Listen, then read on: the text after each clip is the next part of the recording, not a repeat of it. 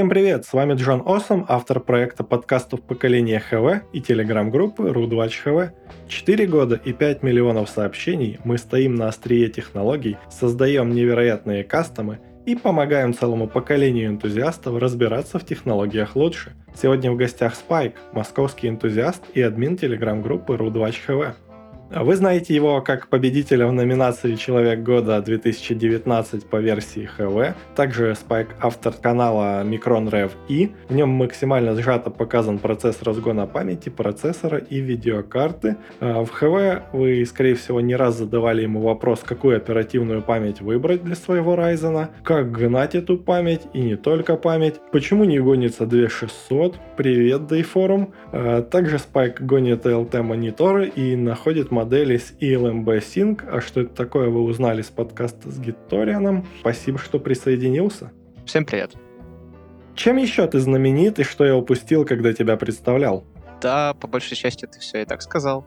Я просто энтузиаст, люблю следить за порядком ХВ, и все на этом. А какие темы тебе больше всего нравится обсуждать в ХВ, когда ты онлайн? Наверное, больше всего я люблю помогать со, со сборками за 40-50к, помощью с разгоном или любыми другими проблемами по железу. Когда был твой первый раз, э, нет, не с Дейфорумом, а с миром технологий, с чего начинал в ХВ-тематике? ХВ-тематика для меня началась, когда купили мне первый комп. Это был i5-2500 не К и GTX 570. Вот тогда и началось все. Ты много времени уделяешь самообучению. Подскажи, на каких ресурсах сегодня рассказывают о разгоне для профессионалов? Для профессионалов таких ресурсов нет. Для профессионалов могут только пользоваться форумами, на которых люди делятся своими советами и исследованиями по поводу железок. И на этом все. У многих энтузиастов ХВ знания технологий связаны с работой. Так ли это у тебя? Со мной это тоже связано с работой. Я сейчас работаю кем-то между джуном по питону, а также занимаюсь автоматическим тестированием. Но по большей части мое увлечение технологиями с железом связано с тем, что меня просто с детства тянуло изучить, как, что и почему работает. Вкатиться в технологии тяжело в самом начале. Подскажи, как ты искал свою первую работу? Свою первую работу я нашел довольно легко, получается. В, в начале этого года бросил вуз, бросил магистратуру в вузе, и пришлось зарабатывать на билет. Сначала думал пойти, пойти к горцу, потому что меня приглашал к себе на контору. Собственно, прошел к нему собес, работал даже две недельки, но потом папа предложил прям по профессии к нему пойти. Тоже прошел спокойное собеседование, и вот сейчас работаю, изучаю новые темы для себя. Что сегодня нужно знать, чтобы успешно пройти собеседование и начать работать? Все, что нужно сделать, это зайти в Google и поискать вопросы типичные э, на джуна по питону. Но вообще нужно не вести себя как какой-то социальный битер, спокойно общаться, и если тебя спрашивают, поддерживать диалог. Справедливо. Ты упоминал, что решил не заканчивать магистратуру и ушел работать. Какая у тебя в целом позиция по поводу диплома? Помогает ли он при работе в сфере технологий? Ну смотри, допустим, я хочу быть разработчиком. По моему мнению, все, что для этого нужно, это разбираться в конкретно интересующей меня сфере и постоянно чему-то учиться. Следить за развитием технологий и не отставать от этого самому. Но вот, например, для высоких руководящих должностей диплом, наверное, более полезен.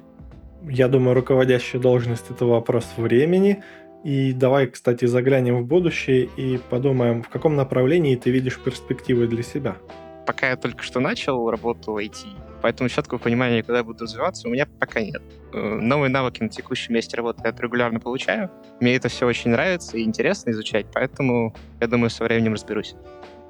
Для того, чтобы зарабатывать больше, сегодня советуют идите в бизнес. Какая твоя позиция по этому поводу?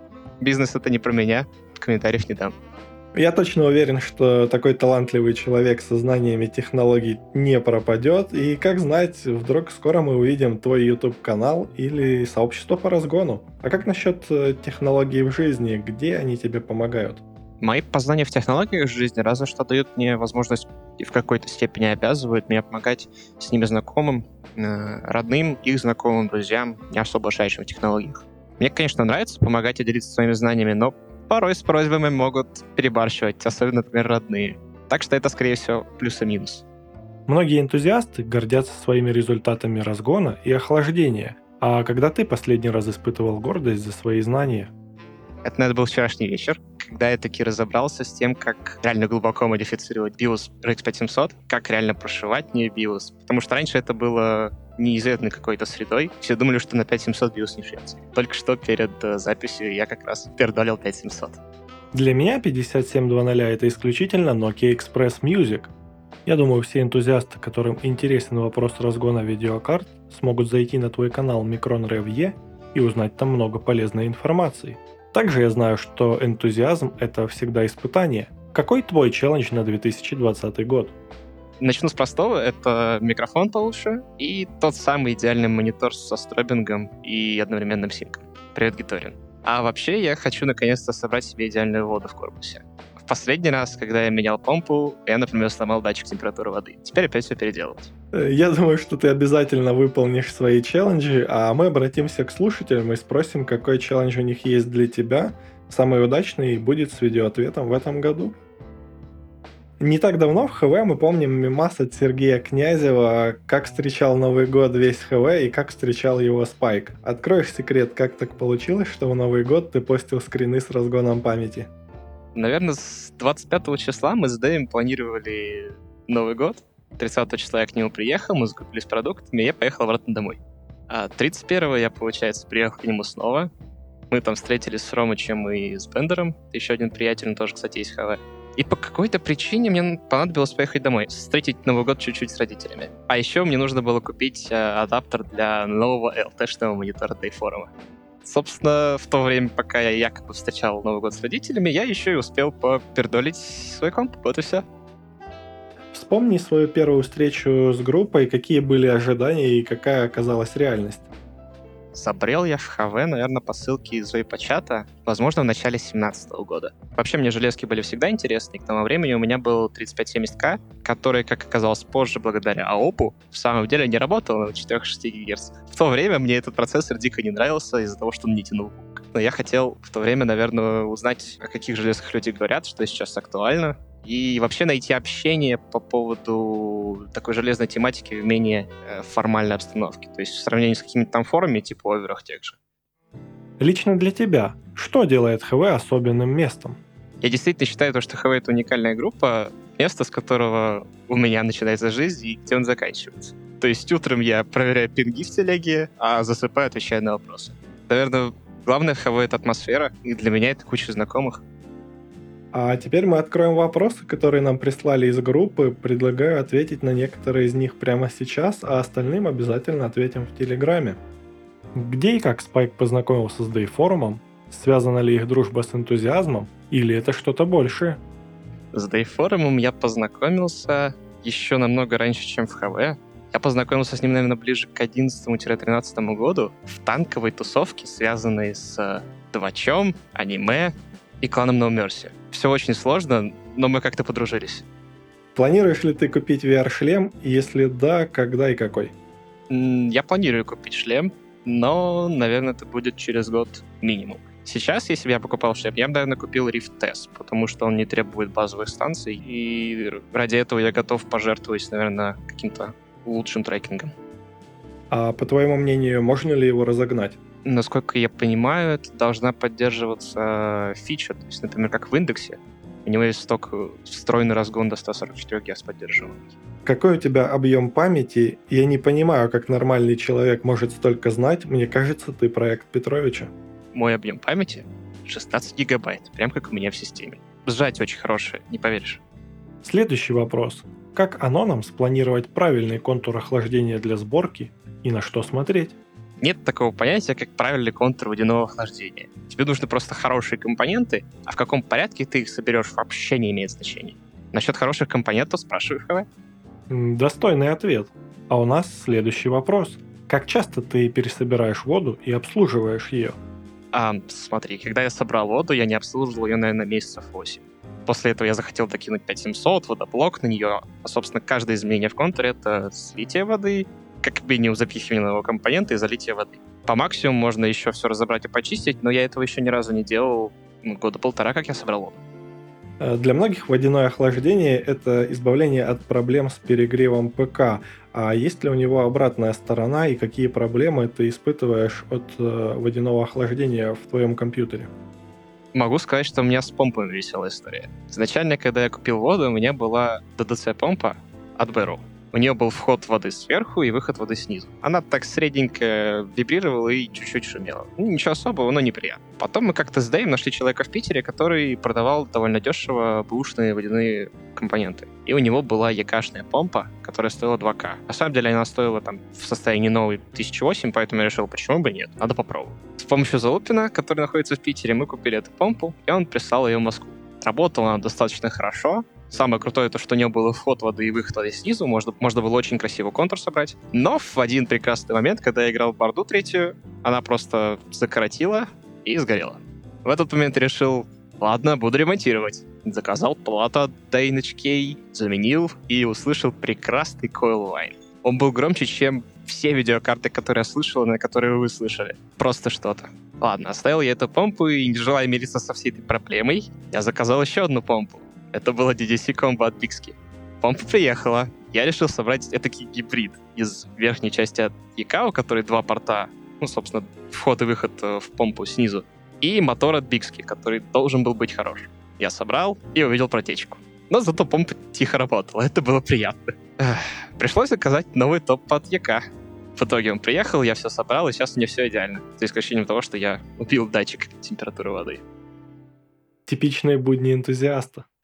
Ну что ж, спасибо за интерактив. Э, перейдем дальше к группе ХВ.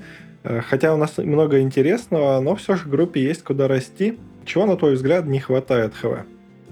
На мой взгляд, в группе не хватает чуть больше нового, интересного энтузиастского состава.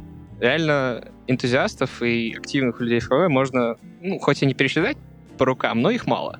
Насчитается людей 80, может, со всей 1100 человек в конфе. И обсуждений порой не хватает. Э, я думаю, мы найдем способ, как привлечь больше энтузиастов, чтобы людям таким, как ты, да и форум, и Гиториан было гораздо интереснее. Какие недостатки ты видишь у ХВ? В принципе, мне все нравится, я как-то не могу даже назвать особых недостатков. Достойный ответ. продолжение темы про модерацию расскажи, как выглядит админка твоими глазами, откуда в ней такая активность и что там вообще происходит. Админка — это второй ХВ, просто для админов. Там Петрович постоянно пердолит своих ботов, какие-то тонкие клиенты заказывает, на самом деле не тонкие. Я вообще не понимаю, что там творится порой. Тот же самый ХВ, только читать неохота. Подскажи, почему ты согласился присматривать за нашей тематикой? В один из последних наборов я, наверное, подал свою заявку, потому что хотел как-то выделить свои ответы на вопросы другим людям в ХВ, чтобы к ним больше прислушивались. И это так и произошло. Спасибо тебе, что присоединился к нашему админскому составу. А все пользователи ХВ только выиграли, ведь теперь они могут получать квалифицированную помощь, обращаясь к тебе. А в ХВ тебя знают как самого спокойного админа. Какой твой алгоритм работы с нарушителями порядка? Мне очень понравилось, как о нарушителях порядков в одном из прошлых подкастов говорил Гиторин. Когда в час заходит какой-то человек непонятный, он может либо разводить срач, либо просто писать какую-то дурачину, и никто не будет на нее реагировать, смотря на него как действительно на дурака. От этого и зависит, что надо делать с этим человеком. Либо я люблю кикнуть, или пару раз кикнуть, если действительно человек разводит срач. Либо если он просто как дурак пишет что-то непонятное, то его можно и оставить. Зачем отводить человека от ХВ, когда он может почитать и чему-то научиться, или в итоге войти в диалог нормально? Традиционный вопрос. Как считаешь, почему в ХВ так мало девушек? Это, наверное, что-то связано с биологией. Девушек вообще меньше в технологиях. Вот и все. ХВ это не весь Телеграм, есть очень много других сообществ. Поэтому подскажи, где ты еще активен и какие тематики тебе интересны. В Телеграме я, наверное, интересуюсь только технологиями из конференций. И помимо ХВ я еще довольно активен в группе энтузиастов по JS, вышедших с overclockers.ru форум. Вот у нас там есть Усмус, Олег Джус с сайта Харда и даже свой менеджер AMD. Часто там можно обсудить темы по разгону железа, которые в ХВ не подходят просто по из-за своей глубины в погружении в тему разгона. Однозначно интересный у вас там состав, и всегда здорово общаться среди энтузиастов. Расскажи чуть больше о своей встрече с Усмусом, кто это такой для непосвященных, как вы познакомились и как поддерживаете связь. Когда я купил уже себе Рязань и начал по максимуму передолять память, э, я часто читал ловеры и порой был там активен. И, собственно, там я и встретил Усмуса, который в то время только начинал делать калькуляторы, всякие таблички с таймингами. Мы с ним довольно много общались, И вот э, в итоге, наверное, в прошлом году образовался вот этот чатик телеги. А вообще, Usmus — это создатель калькулятора, ну, DRAM Timing Calculator для AMD. Также обзорщик железа, можно сказать. Этот человек очень много дал для, можно сказать, популяризации разгона памяти. А вот мы и подобрались к теме энтузиазма. Кого ты называешь энтузиастом и что вкладываешь в это понятие? Энтузиаст — это любой человек, который действительно увлечен своим занятием. Притом это может быть совершенно любое занятие, как по технологиям, связанное с компьютерами, или, не знаю, можно быть, наверное, и дворником-энтузиастом, как Дайфорум.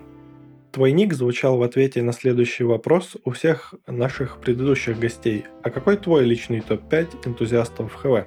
Для меня энтузиастами в ХВ будут, наверное, Dayforum, Рулон, Гиториан, AMD Epic наш недавний человек, присоединившийся к ХВ, и Сережа, спасибо за автобэкап. Нам в ХВ очень интересно, как же обычно проходит твой день, когда ты занимаешься разгоном? Как проходит мой день? Офигенный вопрос. Смотри, давай так последнее время у меня на самом деле мало, когда получается уделить прям целый день разгон. Обычно я, например, занимаюсь разгоном по вечерам. Сегодня, вчера я занимался разгоном 5700, передоливный биос. Главное найти какие-то идеи в себе и начинать их разрабатывать. Для тех, кто еще сомневается, расскажи, в каких ХВ-темах тебя можно считать экспертом. Наверное, меня можно считать экспертом по выбору среднебюджетного железа, по разгону практически всего, что можно разогнать. Мониторы, память, процессоры, видеокарты. Какой ты дашь совет начинающим, которые только хотят вкатиться в разгон комплектующих? Разгонять можно практически любые комплектующие. Благо у нас вышла AMD, которую можно разгонять даже на самых дешевых материнских платах. Наверное, если мы берем разгон процессора и оперативной памяти, то главным будет подобрать хорошую память. Например, микроны Revie. В ХВ ты часто подбираешь комплектующие другим людям. А какая сборка для тебя оптимальна в 2020 году? Смотри, на февраль 2020 года я, наверное, посоветую Ryzen 3600, э, материнскую плату MSI линейки Max B450 или конкретно Asus B450 TUF Pro. А по поводу памяти я посоветую Micron Revie, это как раз Ballistic Sport AES, ну и видеокарта RX 5700. Видеокарта ниже ценой я брать не советую, там почти не на что смотреть, если только, конечно, не 1660 Super. И я также, наверное, не буду советовать 8-ядерные процессоры и более 8 ядер, если вы, конечно, не знаете, куда их использовать. Да, даже 8-ядерный. Я купил 3800, я не знаю, куда его использовать. А что ж, теперь вы можете смело выбирать эту конфигурацию, одобрено лично спайком. А если есть вопросы, заходите в телеграм-группу RU2HV, и мы обсудим. Поколение ХВ – это рассказ о людях. Поделись, с кем ты познакомился благодаря нашей группе? Познакомился я благодаря ХВ, наверное, со всем московским филиалом и также с Залупиным из Питера. У нас, э, собственно, есть своя отдельная конфа по сходкам московским. Порой организуем сходки, ходим либо в бар, либо поиграть на столки. На столке давно уже, кстати, не играли. И бывает, видимся со многими на Хатюде. Перейдем к нашей следующей рубрике «Блиц уровня ХВ». Ты готов?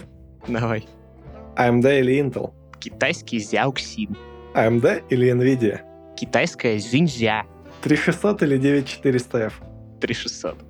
2500 или 2500K? 2500, разгон не нужен. Ядра или потоки? Ядра. 2666 на AMD или 4200 на Intel? 4200, потому что циферки больше. AES или AET? AET, там датчик есть. Микрон или Samsung? Микрон. Бан или Restrict? Кик. TM5 или RAM-тест? TM5. 5700 или 2070? Определенно 5700. Э, JDEC или XMP? Ручной разгон. B или C-DAI? Что это вообще такое? А что покупать вместо гребешков, если у меня лапки? Клюв. LT или ЖК? ЛТ. 60 FPS на 144 герцовом мониторе или 144 FPS на 60 герцовом? 144 на 60 герцовом. Водянка или NHD15? D15.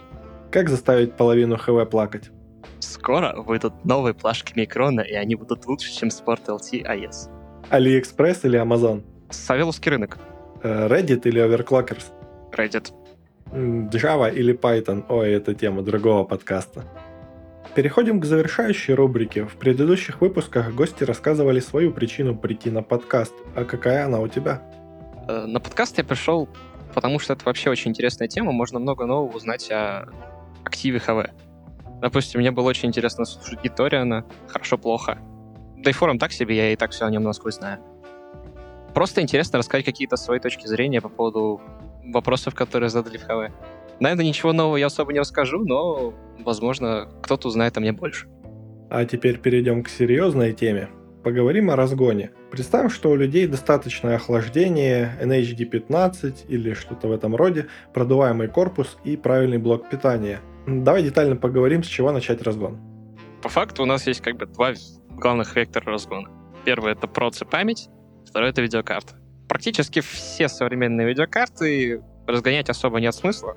Лучше сделать Underworld, чтобы она была тихой, холодной, и вам все нравилось. С процами и памятью чуть-чуть посложнее. Сначала лучше разгонять именно память, а потом проц.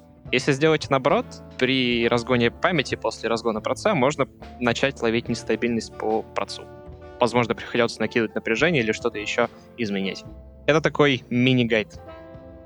Как ты подходишь к разгону памяти, с чего начинаешь и каким софтом пользуешься?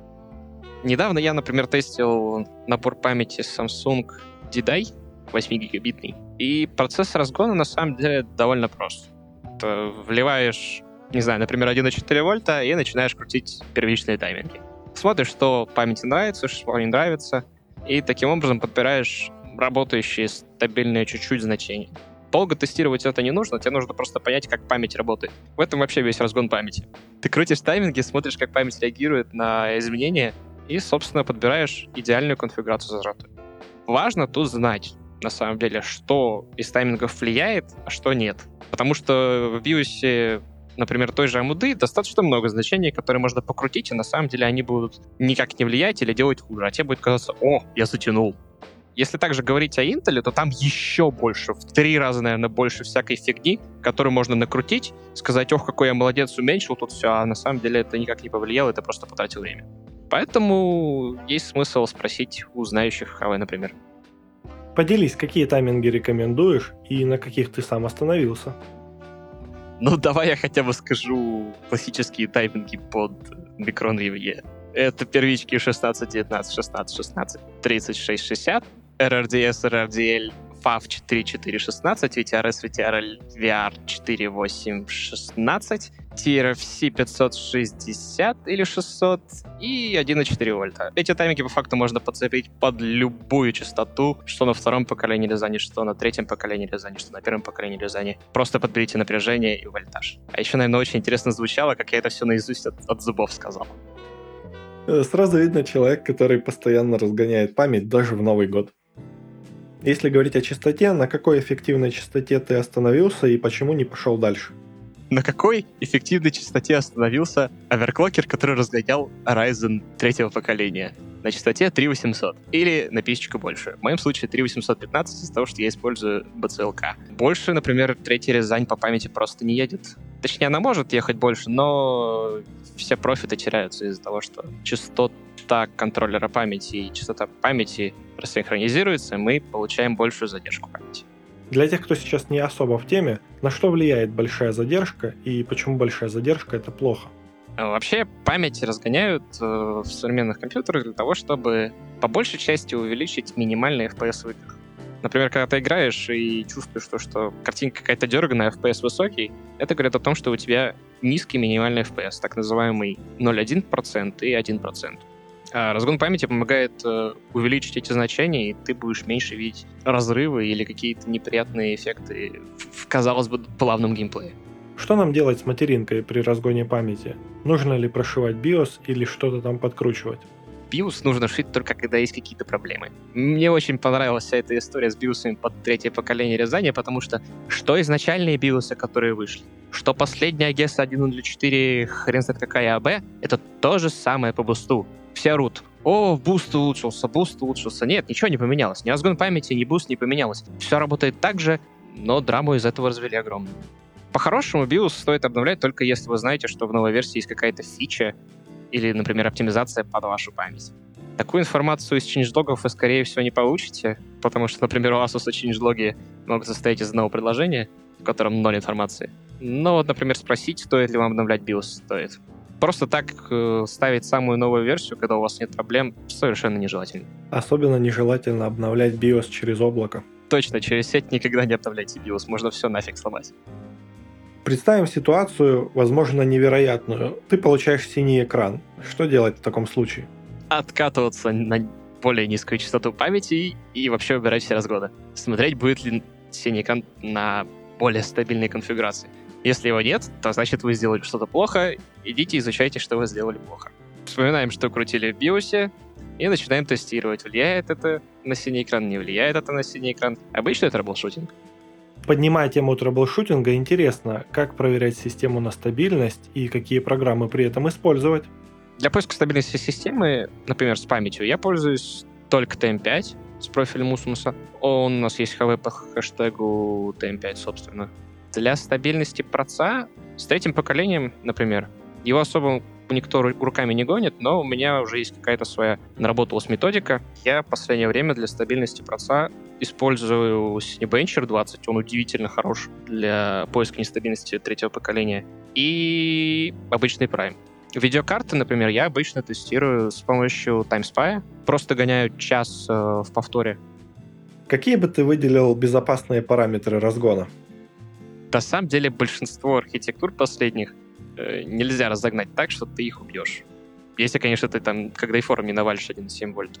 Смотри, например, для первого поколения Рязани у нас максимальное напряжение, которое стоит использовать, это по якобы спецификации это 1,425 вольта. Но на самом деле ты это напряжение никогда не охладишь. И использовать будешь до 1,375, что вообще адекватно для первой резани.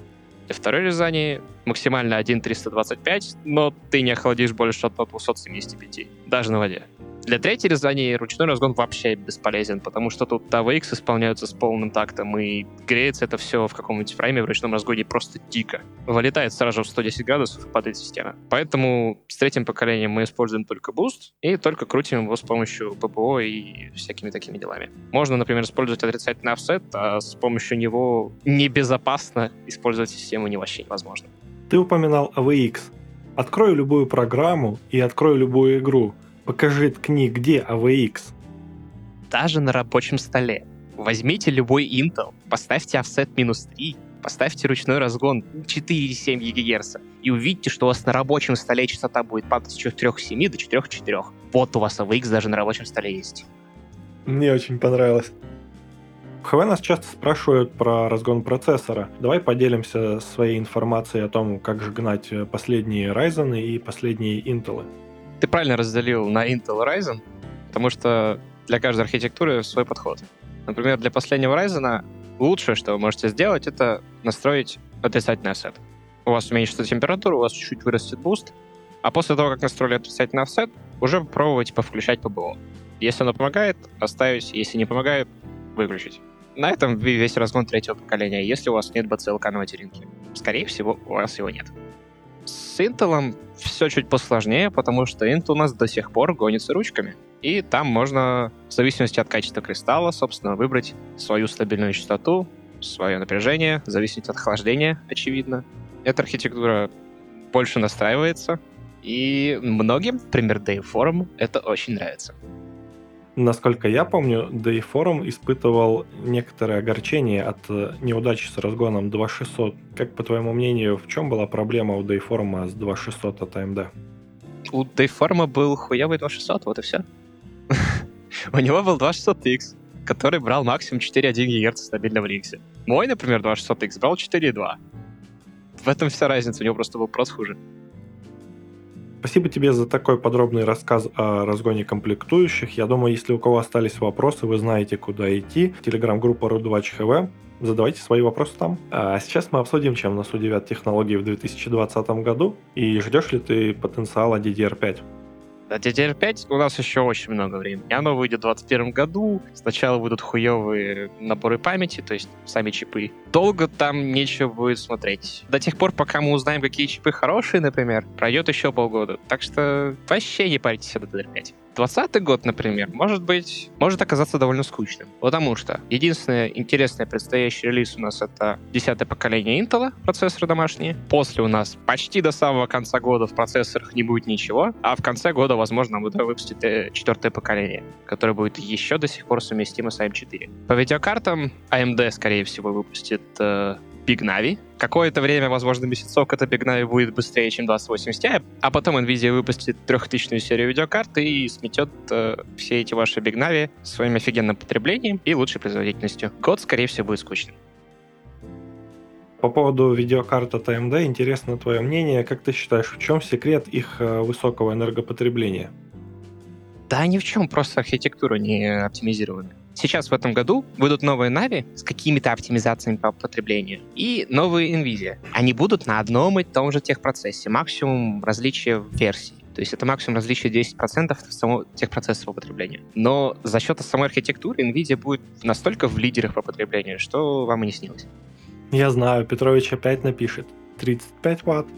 Петровича всегда 35 ватт.